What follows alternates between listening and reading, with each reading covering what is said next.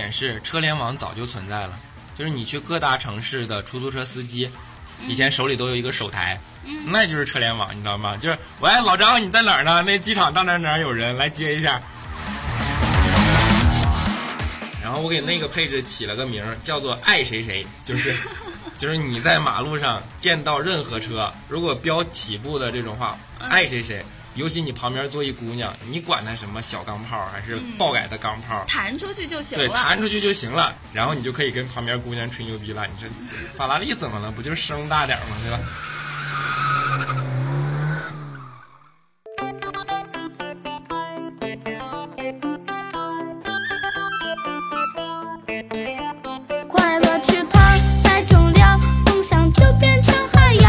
各位，欢迎收听啊！这里依然是每周五准时为您播出的喜马拉雅自制大型汽车类脱口秀节目《那车我知道》啊！我依然是你们的隐身狗六哥小黑，我依然是女生卢小云啊！今天这个今天这个小黑的声音简直是今天太有前呃前所未有有磁性的声音，然后配上了一个前所未有。牛逼高大上的设备，所以说这期节目啊，强烈要求大家戴上耳机收听啊，因为我们面前是一台录制 3D 音效的麦克风，所以说如果您戴上耳机听听到的就会是 3D 的效果，对吧？环绕立体声，环绕立体声。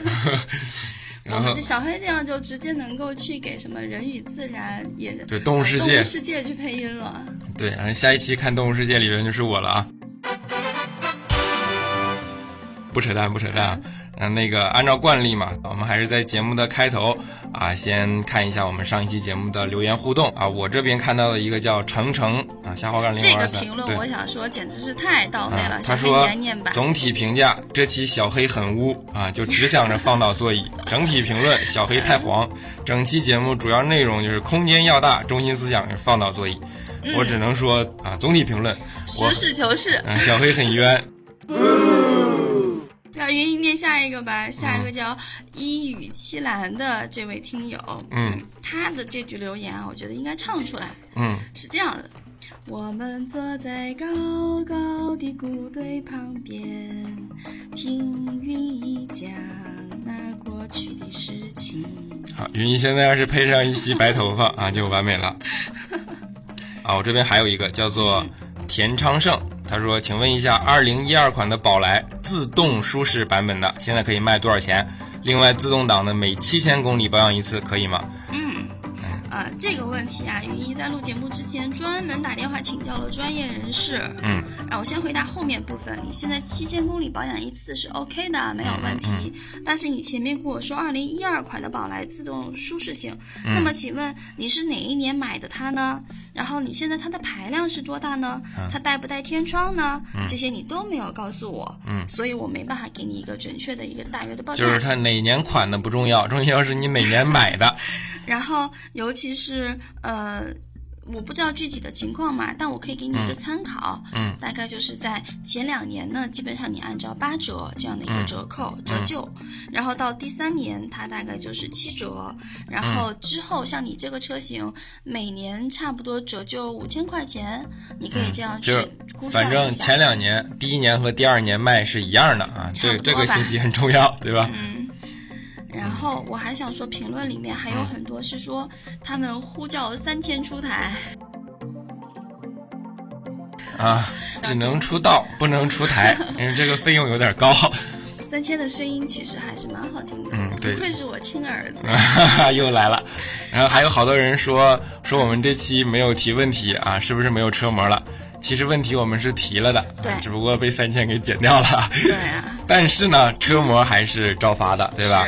你们按照三千的玩法吧，还是进那个在固定的时间吧？好像这次对吧？进我们的微信群，然后跟三千去赌博啊，依然有车模抽出来送给大家。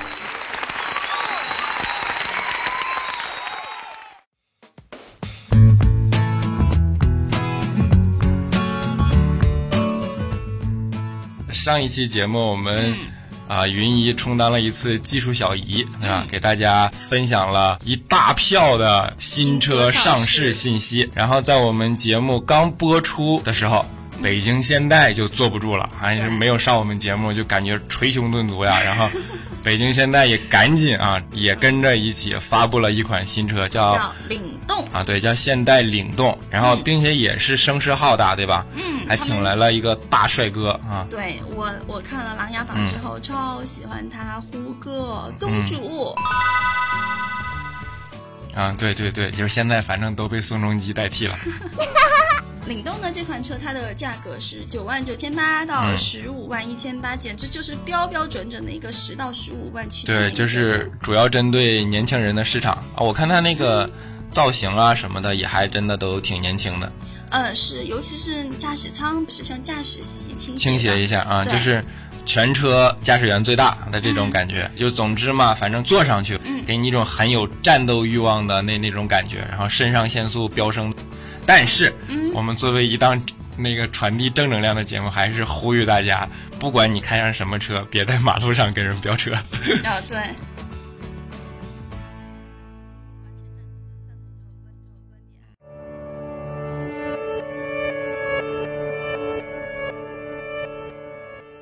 这款车其实它在嗯上市，它是在上海，嗯嗯，三月二十五号，它在上市现场有一个巨大的机械臂，嗯，能够把一整台车吸起来，一个三百六十度的一个旋转，考验它的一个车身刚性结构。然后我是觉得，如果还有这样的一个机会的话，我们可以让小黑坐到驾驶舱啊，我以为你要把我吊上去，安全带系上去，感受一下三百六十度旋转。嗯，我不是我我我胆小啊。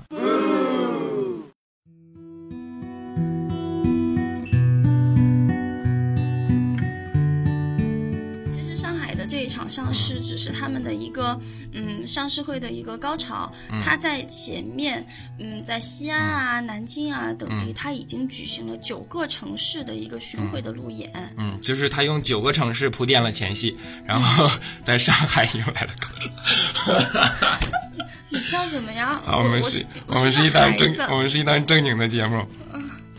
然后，云一正经的说一个很我我喜欢的一个嗯嗯配置，嗯，就是它是搭载了有两套的系统，嗯，一个是苹果的 CarPlay，嗯，还有一个是百度的 CarLife。啊，CarPlay 之前我感受过，当时我还以为这车厂多好，你看是个车还送一台手机，上面给你放一苹果，然后 CarPlay 就是它可以显示，可以直接在屏幕上投射那个苹果自带的什么呃音乐啊、电话电话本啊，然后。地图啊这些东西，如果你用原生的，就可以直接在屏幕上操作。但是就是不大好用。对啊，我就想说，然而并没有什么卵用。现在谁还用那个东西啊？对吧？我会更喜欢像 CarLife 的这种，完全是手机映射在呃就是直接把你的手机屏幕投射上去。对。你上面有啥，你就可以在车的屏幕上操作啥。相对来说，它不存在太多的转换。嗯。就是你在车上点击喜马拉雅也更加方便了。啊，喜马拉雅的广告部门应该负责给点钱啊！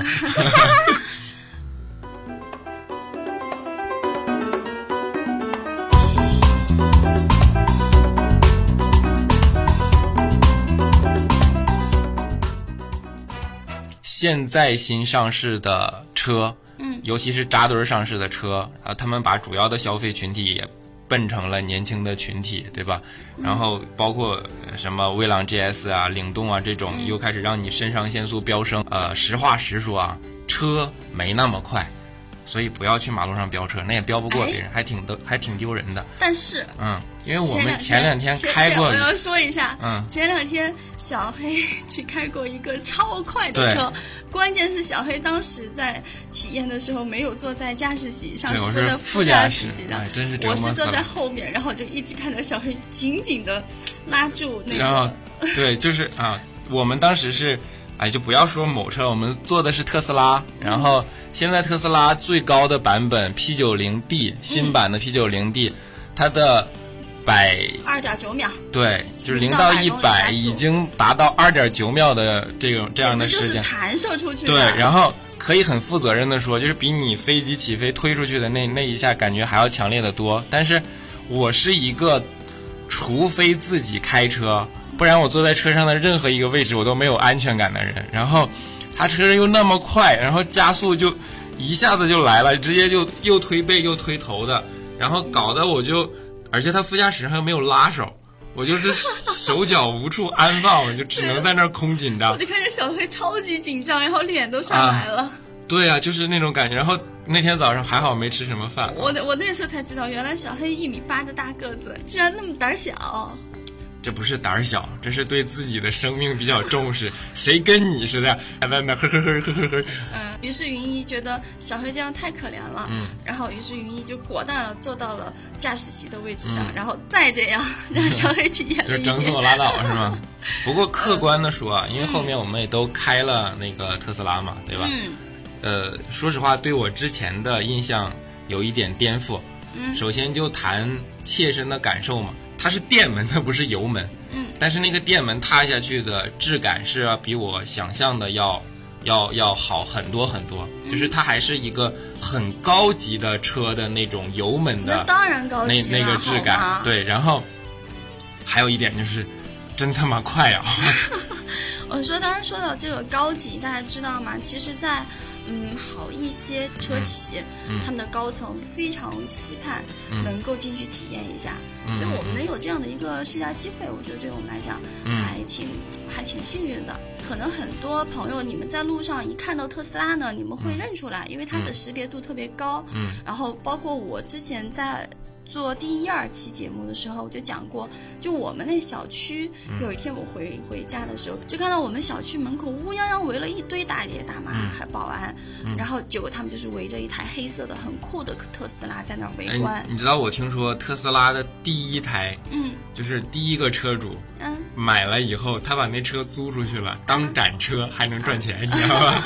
这个很有可对能，。就当时已经到了这个地步了。然后我就想给大家有一个基础的一个普及，就是嗯。可能很多朋友你们只知道那个是特斯拉，但是它它也分很多版它有分本，很多版本，就像车有 1.4T、有 2.0T 的这种感觉一样，就是电动机也有功率的嘛，所以它呈现出来的马力也不一样。嗯。哦，好像从特斯拉出到现在，我知道的大概有过 S 7 0对吧？然后 S 7 0 D、S 8 5 S 8 5 D、S P 八五 D，然后九零九零 D，就是数字是代表着它的电机功率，然后能够给你提供多大的马力。嗯，那个 D 呢，就是四驱，对四驱，实际上是双电机。嗯它它不像普通的那个内燃机的那种那种车的四驱是要、嗯还有一个传动的传动轴，它是直接就放在那个前后前后的轮子两边中间各来了一个电机，然后直接输出。对它如果是没有嗯那个四驱的话，它的驱动是在后面，对对对，然后 P 就是性能版。对就是高功率嘛，就是高调教。我们当时弄的是 P 九零 D，所以就是顶最级，对最顶级的配置，然后我给那个配置起了个名儿，叫做“爱谁谁”，就是 就是你在马路上见到任何车，如果标起步的这种话，爱谁谁，尤其你旁边坐一姑娘，你管她什么小钢炮，还是爆改的钢炮，还是什么，甚至于超跑法拉利那个之类的过来，这都不落下风。对啊，咱们弹出去就行了。对，弹出去就行了，别管后段的什么样啊，反正在城市里也用不着后段，就是弹出去那一下，绝对让你挣足面子，然后你就可以跟旁边姑娘吹牛逼了。你说法拉利怎么了？不就是声大点儿吗？对吧？就大概是这种感受了，已经到。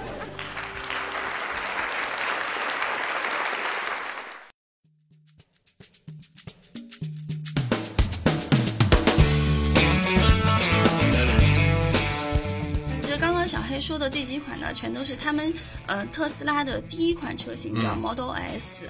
然后呃，另外他们即将马上要在北京车展前后上的另外第二款一个嗯。超酷的一个，就是你可能看过它的广告图，嗯。大家可以去找一下，叫做嗯。Model X，它是一个双飞翼的一个门儿，超级酷。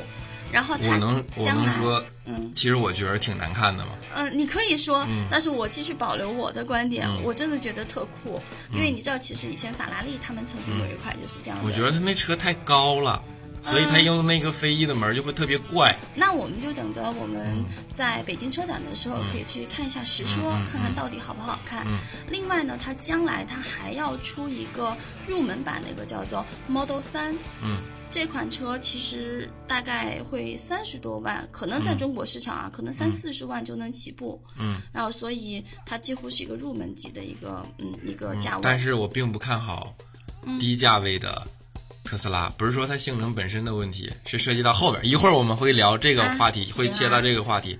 然后我想说的是那个门的门的原因，门这件事，呃，就是云一说那东西很酷，但是据我所知，人家特斯拉造这个门的理念就一点，就是说当我停进一个很窄的车位，别不好停车。对。对，以人为本。对就是实际上人家的造车理念并不是为了酷，也不是为了炫，而且我觉得它那车型真的太高了，给我的感觉就像一个面包车，你给我来一个，来一个看图的效果，来一个什么 E 的门，就就感觉很怪。而且我觉得把反正把屁股后屁股那种不负责任的拿刀削了一下 的车型，让我很难接受。但是不管怎么样，因为那车还没上嘛，我们开了特斯拉，当时的感觉就是给我的感觉是有点儿和之前的不一样的，就是第一它是真的快，然后并且悄无声息的快。当然，可能有些人不喜欢悄无声息，嗯，他要超跑，因为超跑一一到那个速度，那个叫声？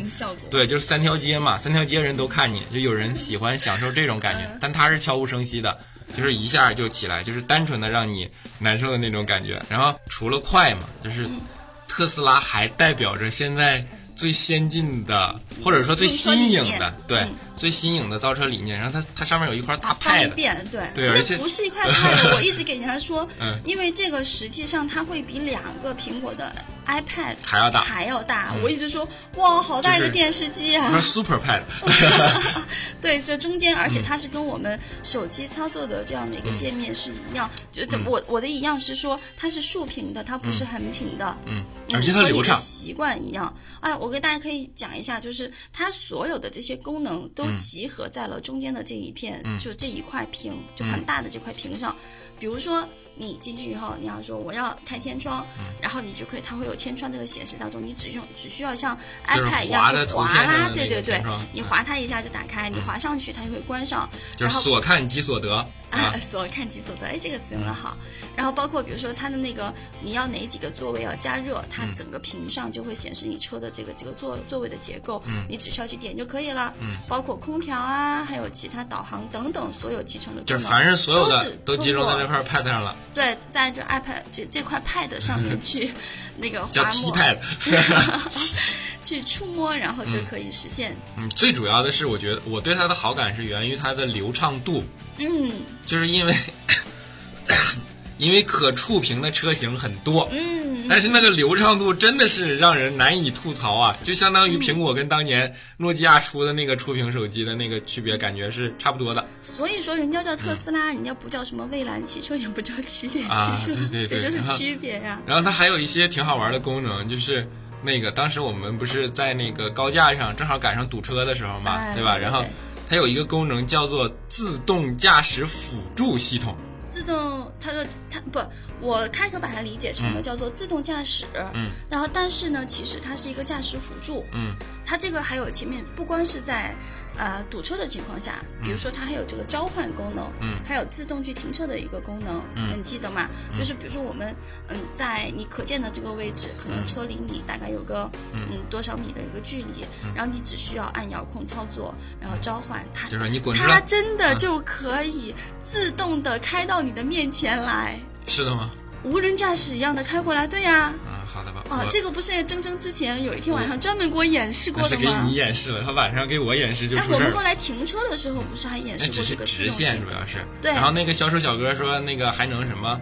还能躲开人，对吧？结果快撞到他的时候，他还是躲了一下。虽然车的确是停住了，嗯，然后嗯，但是我觉得他在这个嗯城市拥堵的这个道路当中，他的一个啊的确是辅助驾驶去车就是我一路上没碰方向盘。当时我们就看到其他车道那些同样在堵车的那些司机，然后，啊 就这种表情啊、后来一看，哦，原来是特斯拉，对对就真的是体验到它的这个边，对，它其实是一道识别系统，嗯然后它会判断出你的行车线嘛。嗯然后就是如果你不动，它一直按这条路就无限走下去，开到没电为止。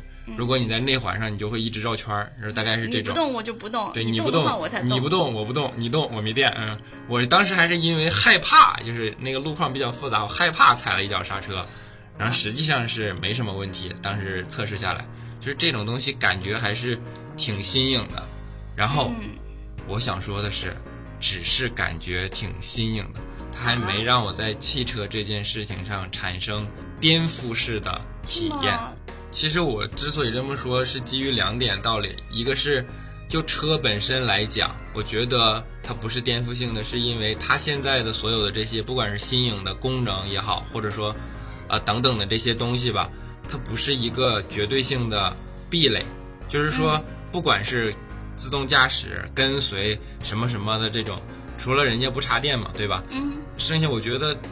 烧汽油的传统的这种车也也没有说做不到的可能啊，所以我说它不是颠覆的。嗯，明白。其次就是说，因为他给我的期望很高，嗯，就是因因为我我可能理解，就是我接收到的信息比较片面，嗯，看到的都是那些宣传，然后在我们没有跟铮铮聊以前，我的脑子里特斯拉给我的还传递的都是那种。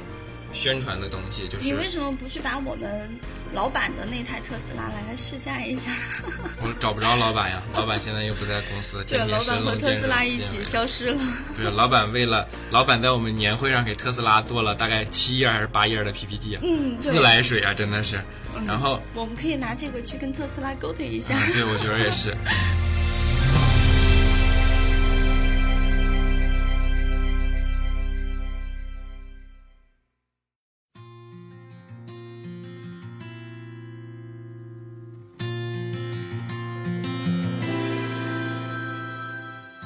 然后就在我没在我们没有跟那个铮铮聊以前，我我对他的印象只源于那些那些宣传嘛，就是未来啊、颠覆啊、新能源啊、环保啊等等这些字眼对对，只是一些字眼。然后当时我对这些东西就是，我觉得这东西都只是噱头。就是首先你说呃新能源啊，这就老生常谈了，就是特斯拉很好的证明了。电能够在汽车这件事情上成为很好的动力，对。但电呢，只是动力，嗯，怎么获得电的方式才是能源。就像烧油的车它那个动力是由于燃气产生的那个那个那个膨胀的推力，那叫动力。油，石油是能源。我们说，那电是怎么来的呢？特斯拉这个电是插电的，那就跟我们的民用电是一样的嘛，对吧？那它就只能来自于那些发电厂。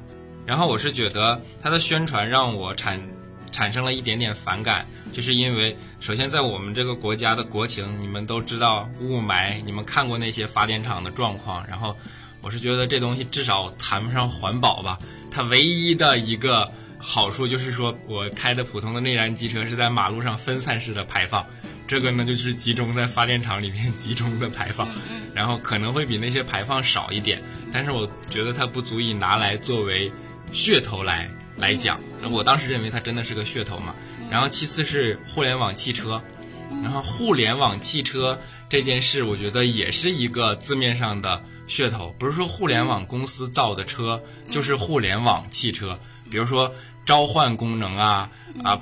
现在好多人开始打这个噱头，甚至什么电动车它都叫互联网电动车，你受得了？然后我可以在一个手机 app 上看一下我车的信息，我可以远程的去遥控它，去怎么怎么着。我觉得这这些都只是一些比较新颖的功能，嗯，它跟互联网是两回事，是完完全全的两回事。然后再者其次就是未来嘛，然后呃。我一直认为的是，新能源车一定是代表未来。那特斯拉，你要证明你的插电式的车如果是未来的话，这件事我是有疑虑的。的确是一种新能源啊，你的疑虑在哪呢？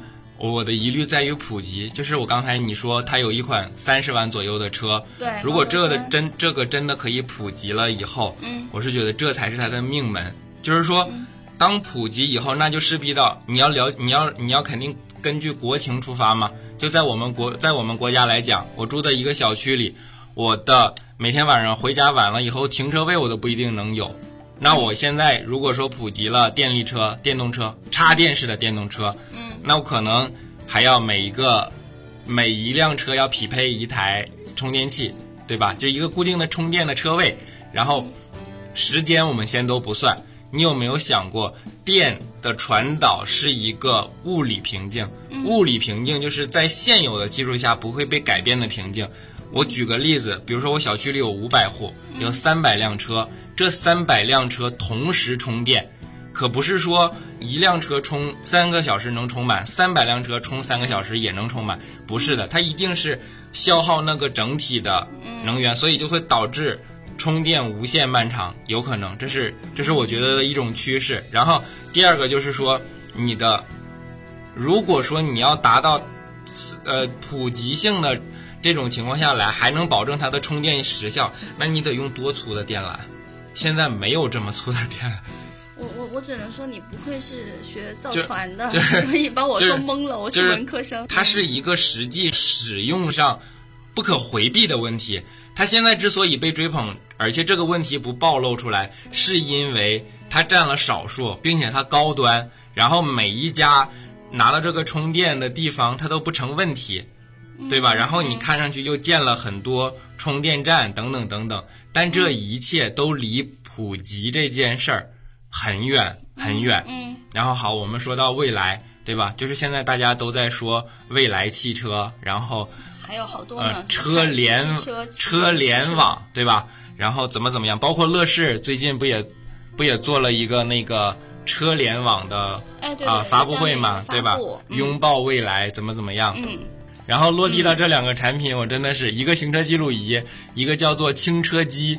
轻车机我大概了解了一下，就是说，如果你没有蓝牙转换器，我说怎么怎么，就跟喜马拉雅随车听是一个道理嘛。但但你说的那个只是它的车内生态的这两个产品而已。嗯，其实呢，他们主要也是想做一个，就是打造一个整个的这种车联的一个生态。嗯，然后比如说，它还和比如说汽车的这种上游、上下游的很多厂家，嗯，然后他们一起在合作，嗯，然后打造一个就是和车联相关的这种生态系统。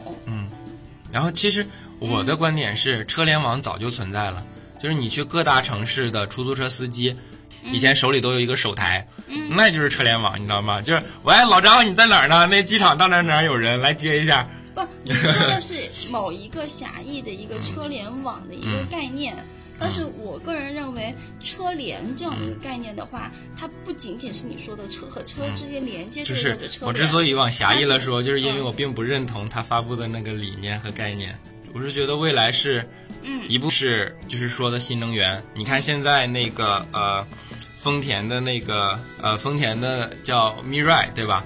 就是氢燃料的呃混合动力汽车，它的原理是用氢燃料在车上发电，然后排放水。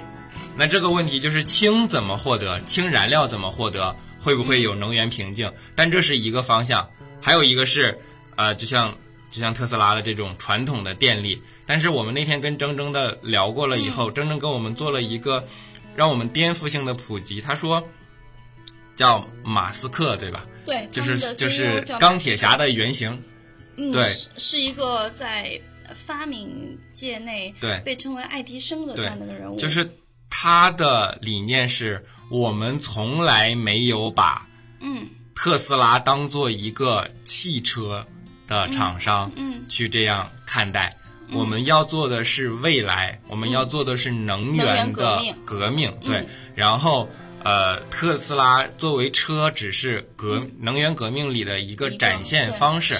然后那就说到未来，然后它因为它是太阳能布局嘛，并且铮铮跟我们说的它的太阳能的储能系统，嗯嗯嗯，这个东西我们在技术上，至少现在我们了解不到具体的信息，那就让我们现在脑脑洞大开一下吧，就算。就是未来它的太阳能储能系统真的是像他说的那样达成，然后它的电它的太阳能的发电的方式，这个矩阵，他说的矩阵能够很普及化，就是电获得的很方便，甚至行走在路上的特斯拉或者说汽车，你把它当成一个移动的空间嘛，车只是它的二维属性，对吧？它的第一属性可能是发电机哦，也没准儿，对吧？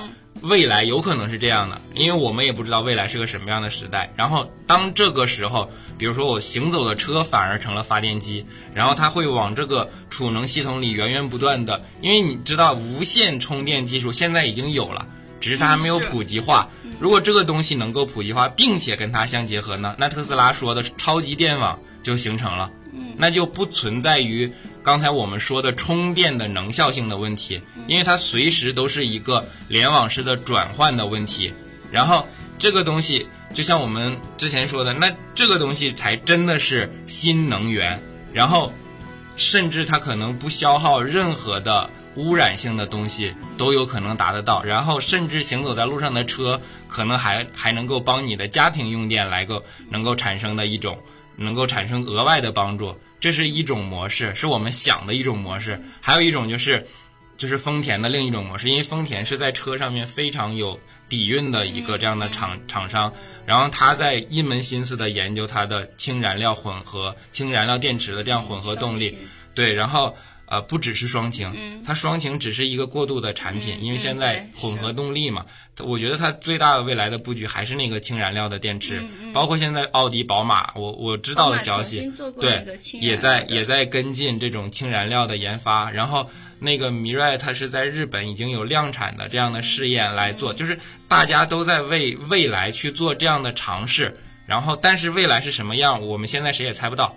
我们只能说根据自己的脑洞能够想象的范围去想象未来是那个样子的，然后，但是我还是想说，人家真的是在研究未来，是在真的做实事儿的。特斯拉是没有去做过什么战略发布什么会的，然后拿出来就已经是产品了。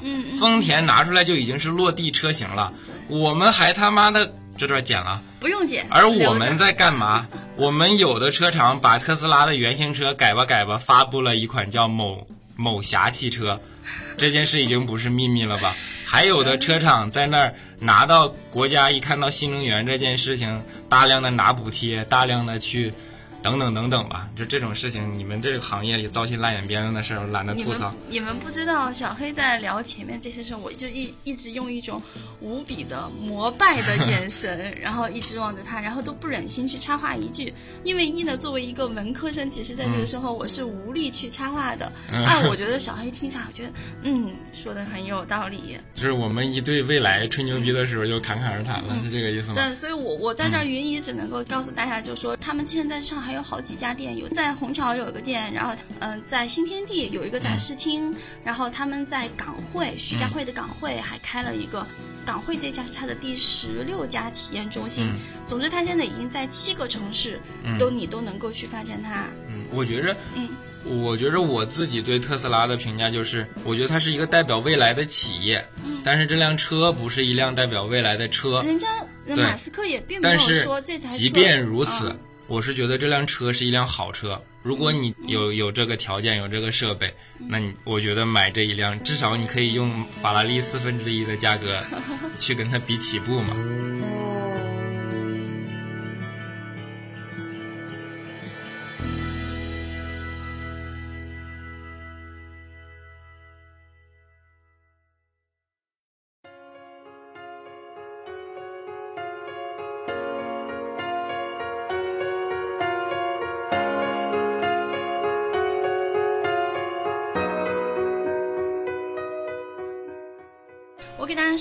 很小的一个点，但是我相信你们都会有兴趣。嗯，你们知道特斯拉的儿童安全座椅在哪儿吗？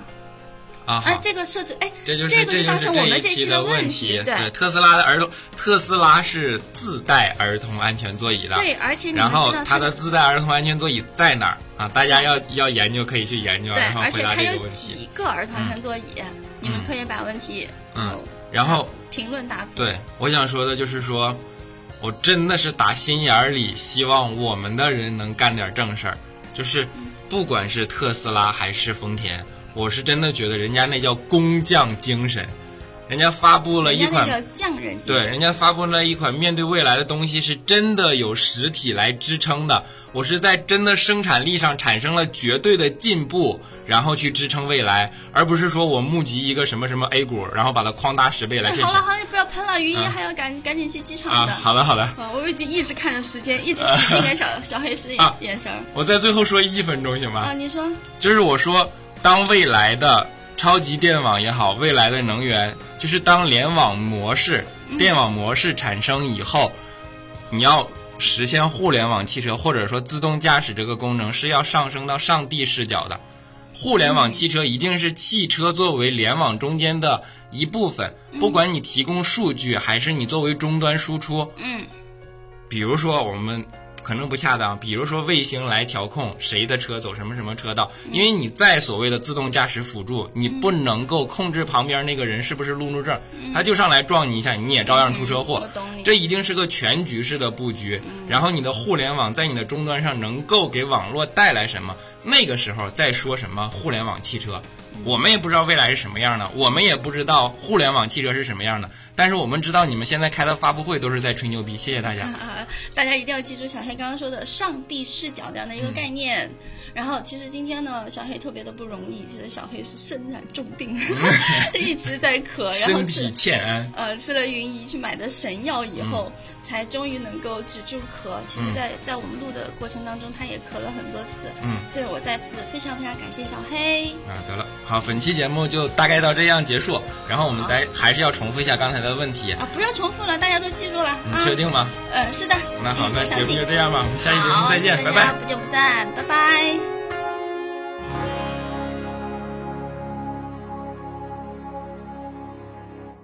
Here's to the teacher in class, the kid who stays last, the doctor on call every day.